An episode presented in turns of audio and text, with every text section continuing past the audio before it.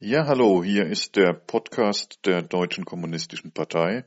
Mein Name ist Patrick Köbele, ich bin Vorsitzender der DKP und ich spreche heute mit Christa Hurani. Christa war früher Betriebsrat bei Daimler-Benz und ist heute eine der Sprecherinnen der Vernetzung kämpferischer Gewerkschaften.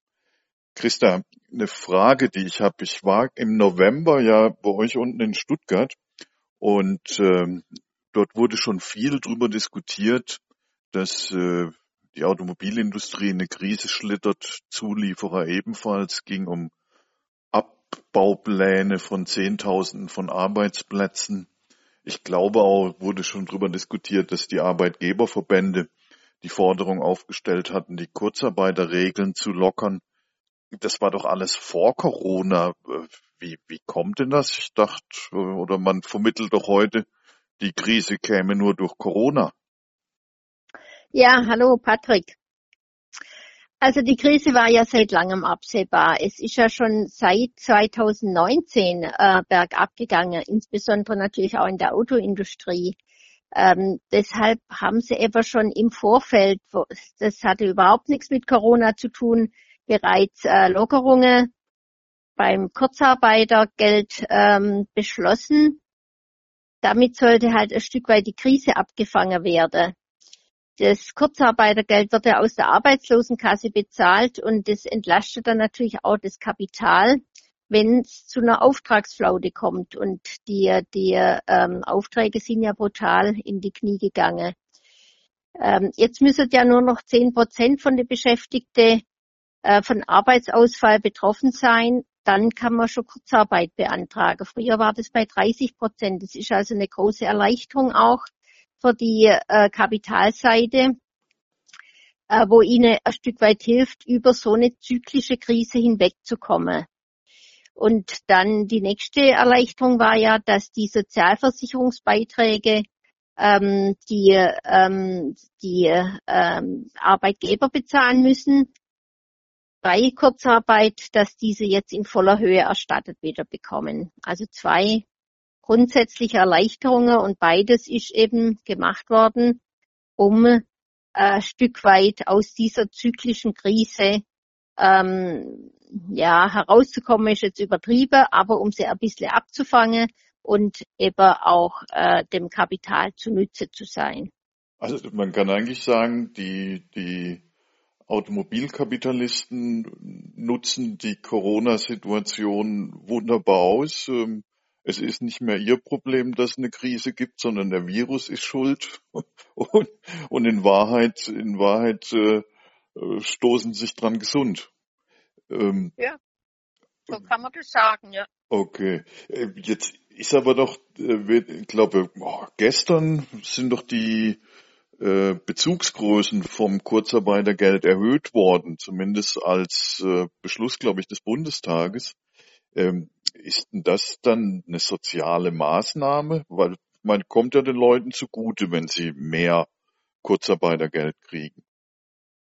Ja, das kommt ihnen natürlich zugute, aber trotzdem muss man mal ein bisschen dahinter gucken, was ist jetzt genau passiert, weil die Erfahrung lehrt, dass es schon lange keine soziale Maßnahmen mehr gibt, die wirklich äh, äh, substanziell was äh, verbessert haben. Ähm, also einmal denke ich natürlich, dass der Druck auch da war, äh, dass man was für die Beschäftigten tun muss, ähm, wenn es nur ein kleines Zügelchen ist. Ähm, was jetzt wirklich geändert wurde, ist, dass man ab dem vierten Monat jetzt ähm, den Bezug auf 70 beziehungsweise 77 Prozent erhöht, also um 10 Prozent. Aber wie gesagt, erst wenn man bereits äh, vier Monate in Kurzarbeit ist und dann auch nur, wenn mindestens 50 Prozent weniger gearbeitet wird. Also wer noch 60 Prozent Arbeit hat, kriegt auch nicht mehr Geld wie seither. Ähm, und ähm, 80 Prozent beziehungsweise 87 Prozent, das gilt dann erst, wenn man äh, also ab dem siebten Monat Kurzarbeit. Und das Ganze ist auch noch zeitlich befristet bis Ende 2020. Naja, du, hast ja, du, du hast ja vorhin gesagt, äh, dass das ohnehin aus den Kassen letzten Endes der Arbeitsagentur kommt und Da kann man doch eigentlich sagen, also da zahlen sowieso die Beschäftigten ein, die Hälfte, und auch die andere Hälfte, die, der sogenannte Arbeitgeberanteil, der wird ja auch von den Beschäftigten erarbeitet. Also eigentlich kann man sagen, sie kriegen jetzt mehr von dem Geld, was sie selber eingezahlt haben. Genau, so kann man das sehen. Äh, und es ist natürlich auch so, dass viele wahrscheinlich gar nicht in den Genuss kommen. Wir haben jetzt Mai und in sieben Monate, also wenn man jetzt aber im siebten Monat mehr bekommen will, 80 Prozent, ist schon November und im Dezember ist das Ganze ja dann auch schon wieder weg. Also es ist so, dass wirklich nicht viel überhaupt an die 80 äh, Prozent rankommt. Die Gewerkschaftsseite hat es ja von vornherein gefordert, aber ohne Bedingungen, sondern dass es prinzipiell erhöht wird auf 80 beziehungsweise 87 Prozent. Ähm, das wäre eine gewisse Erleichterung auf jeden Fall gewesen, aber wenn es halt unter solche Bedingungen, wie es jetzt verabschiedet worden ist, stattfindet, dann ist es halt wirklich nur Peanuts. Und wenn man das dann noch vergleicht mit dem, was an staatliche Zuschüsse, Fördermittel, Hilfskredite und Bürgschaften ans Kapital geht, dann ist das einfach mehr wie lächerlich. Da hat sich ja mittlerweile eine Summe von 1,5 Billionen Euro angesammelt, wie die ähm, praktisch äh, gepempert werden. Und das sind eben vor allem DAX-Konzerne, Global Players. Und äh, da gibt's ja auch schon Ankündigungen, dass sie das auch nutzen wollen, um wieder Dividende auszuzahlen. Also hm. da hm. zahlen wir praktisch dann mit, äh, mit Steuergelder, die wir einbezahlt haben, wird dann noch denen ihr, ihr Dividende zahlt. Also es ist einfach, ähm, ja, Lug, Lug und Betrug. Naja, und selbst die, die Erhöhung des Kurzarbeitergelds ähm, in den Betrieben, wo die Kolleginnen und Kollegen gibt's ja, erkämpft haben, dass sie eine Zuzahlung noch vom Unternehmen kriegen, spart das ja selber wieder den Unternehmen Geld, weil die Zuzahlung geringer wird. Ne? Also, genau, das kommt noch dazu. Das kommt noch dazu. Das darf man ja, ja auch nicht vergessen. Ne? Ja, ja. Jetzt hast du ja schon gesagt, was für eine Menge an, an Geld da letzten Endes an Konzern- und Banksubventionierung wieder gemacht wird. Ähm, jetzt wundere ich mich ein bisschen. Ich fahre hier durch Essen und sehe dann dort IG Metall Plakate. Wenn wir zusammenhalten, können wir alles erreichen. Olaf Scholz, habe ich gelesen, sagt, dass wir als Menschen nur gut durch diese Situation kommen, wenn wir zusammenhalten. Ähm, jetzt habe ich ein bisschen den Verdacht, bei Scholz bin ich mir sicher, der meint da nicht Klassenkampf, wenn er sagt zusammenhalten. Aber ich muss ganz ehrlich sagen, nach der Absage des 1. Mai habe ich auch bei der IG Metall ein bisschen den Eindruck, äh, die meinen da nicht nur die arbeitenden Menschen müssen zusammenhalten, sondern die haben wieder doch stärker die Illusion, dass es hier was Gemeinsames mit dem Kapital gäbe. Liege ich da falsch? Ich glaube, da liegst nicht falsch. Ich meine, im Prinzip ist natürlich dieser Spruch erstmal richtig, ähm, dass man alles erreichen kann, wenn man zusammenhält. Ne? Aber in der Praxis sehe ich da halt äh, leider auch einen Widerspruch zu dem, ähm, was sie tun man muss das dann auch entsprechenden Druck aufbauen. Und da ist eben unser stärkstes Mittel der Streik. Und ähm, der wird halt leider außer von kurzen Warnstreiks nur noch relativ selten eingesetzt. Also wir hatten 84, haben wir der letzte große Streik gehabt mit sechs Wochen für die 35-Stunden-Woche. Dann war eine lange, lange Pause von fast 20 Jahren. Dann gab es mal wieder einen Zweitagesstreik Anfang von den 2000er und dann wieder eine lange, lange Pause, wo immer nur Warnstreiks waren und dann jetzt wieder in der Tarifrunde 2018. Äh, da haben sie wenigstens mal wieder äh, Ganztagesstreiks äh, hingekriegt. Da war eine halbe Million von Kollegen im Ganztagesstreik und eine Million im Warnstreik in Tausende von Betrieben. Das war damals schon eine ziemliche Wucht. Und da haben die Kollegen auch wirklich monatelang drüber gesprochen, was das für geile Streikaktionen waren, die tolle Stimmung, der große Spaß, den sie hatten. Und sie waren auch richtig, richtig stolz über ihren Anteil, den sie beigetragen haben, dass äh, da der Streik so gut und dynamisch war. Und für viele junge betriebliche Funktionäre war das ja sowieso überhaupt der erste Streik, den sie erlebt haben. Und für die war das natürlich besonders toll, mal gesehen zu haben, dass, die, dass sie die Fabrik zum Stehen bringen können. Ne? Und auch die erlebte Zusammengehörigkeit da, was, was da abging vor dem Tor und so. Also das war einfach toll. Und man hat auch in die Diskussionen damals mit Kollegen einfach mitgekriegt, dass denen die Aktionen damals viel wichtiger waren als das Ergebnis von dieser Tarifrunde. Das hat da überhaupt keine Rolle gespielt. Das zeigt einfach, wie tief so Streikerfahrungen wirken. Und äh, die Zeit war damals einfach reif und der Druck war auch groß genug, dass die Gewerkschaftsführung diesen Schritt machen musste. Aber ähm, dieses Jahr war es leider ganz anders. Da hat man gleich einen, äh, einen Friedensweg in Anführungszeichen losgetreten vom IG Metall Vorstand her. Das war im Januar, das war also noch weit vor Corona, wo sie die Arbeitgeberverbände ein Moratorium vorgeschlagen haben. Und ihr Angebot ans Kapital war, dass man vor Beginn von den Tarifverhandlungen schon mal sondiert und äh, guckt, und ähm, dann auch äh, praktisch in der Friedenspflicht einen Abschluss erreicht. Also das hätte bedeutet, keine Kampfmaßnahme, keine verhandlungsbegleitende Aktionen, keine Warnstreiks und erst recht natürlich gar keine Tagesstreiks.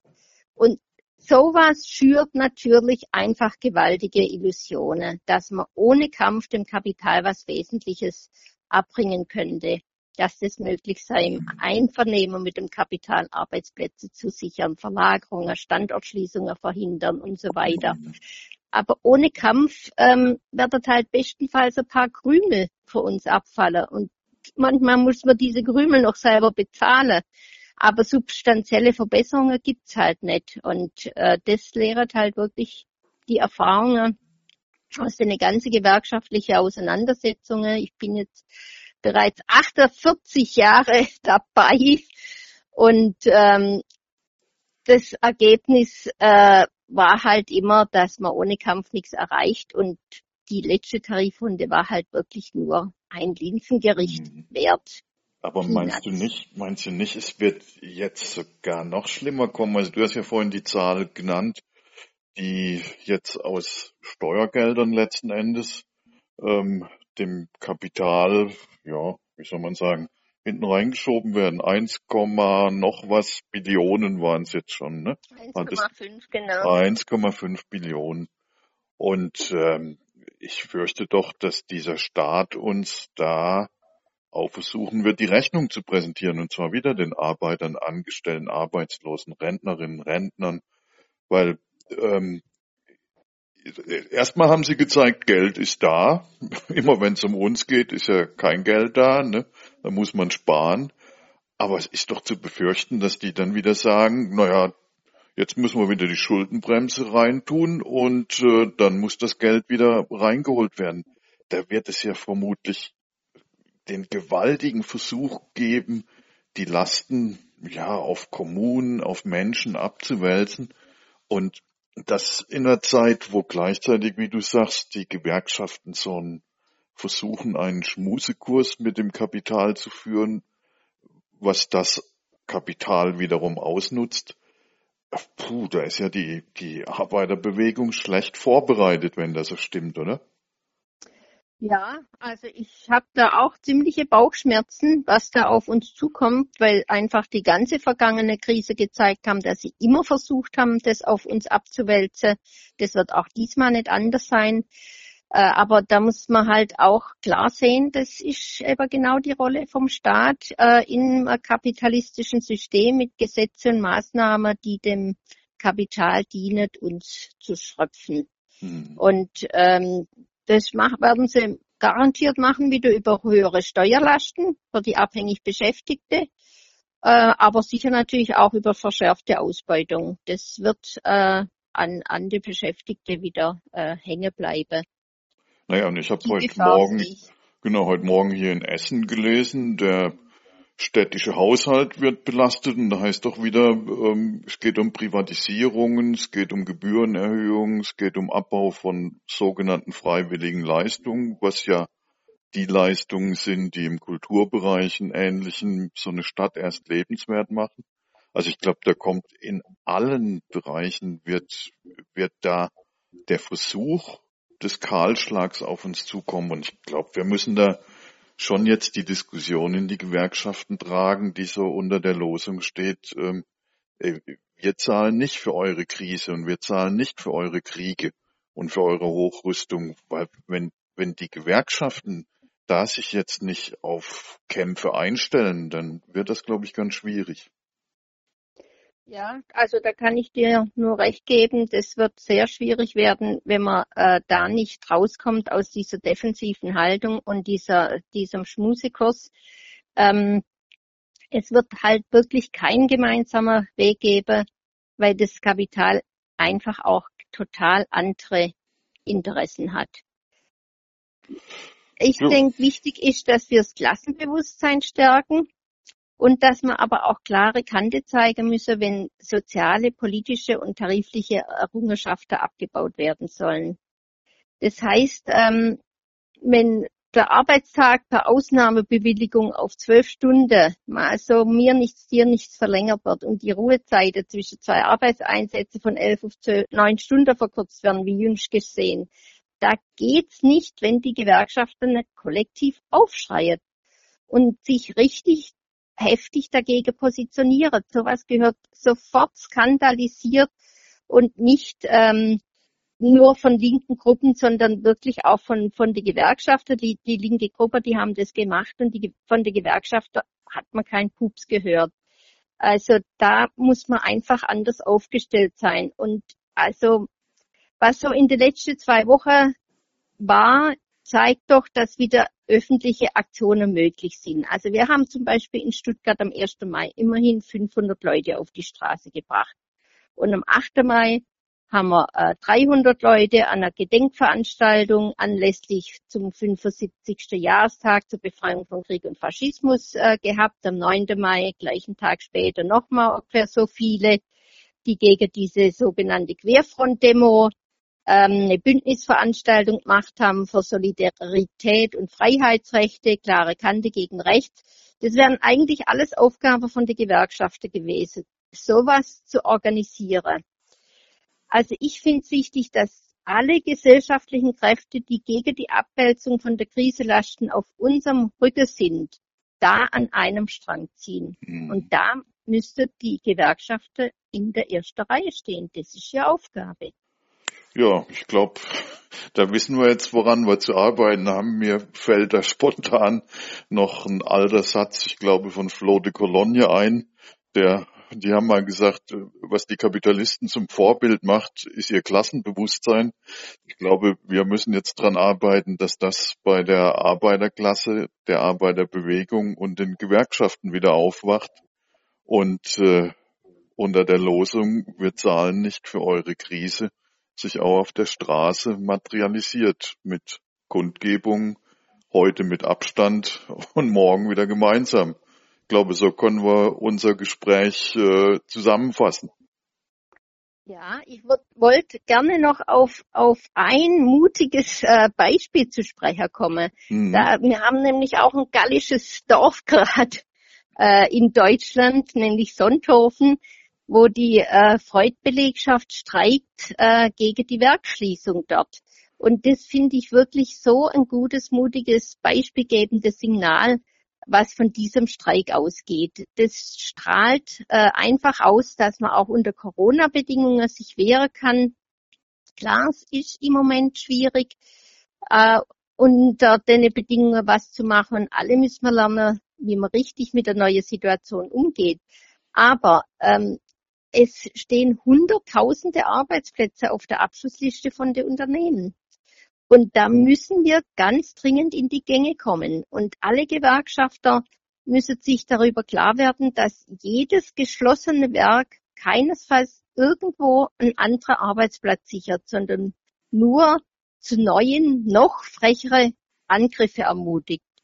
Und deswegen darf man nicht äh, zusehen, wie ein Standort nach dem anderen gestutzt wird oder geschlossen wird, vernichtet wird, sondern da braucht es einfach die Solidarität, den gemeinsamen Widerstand von alle.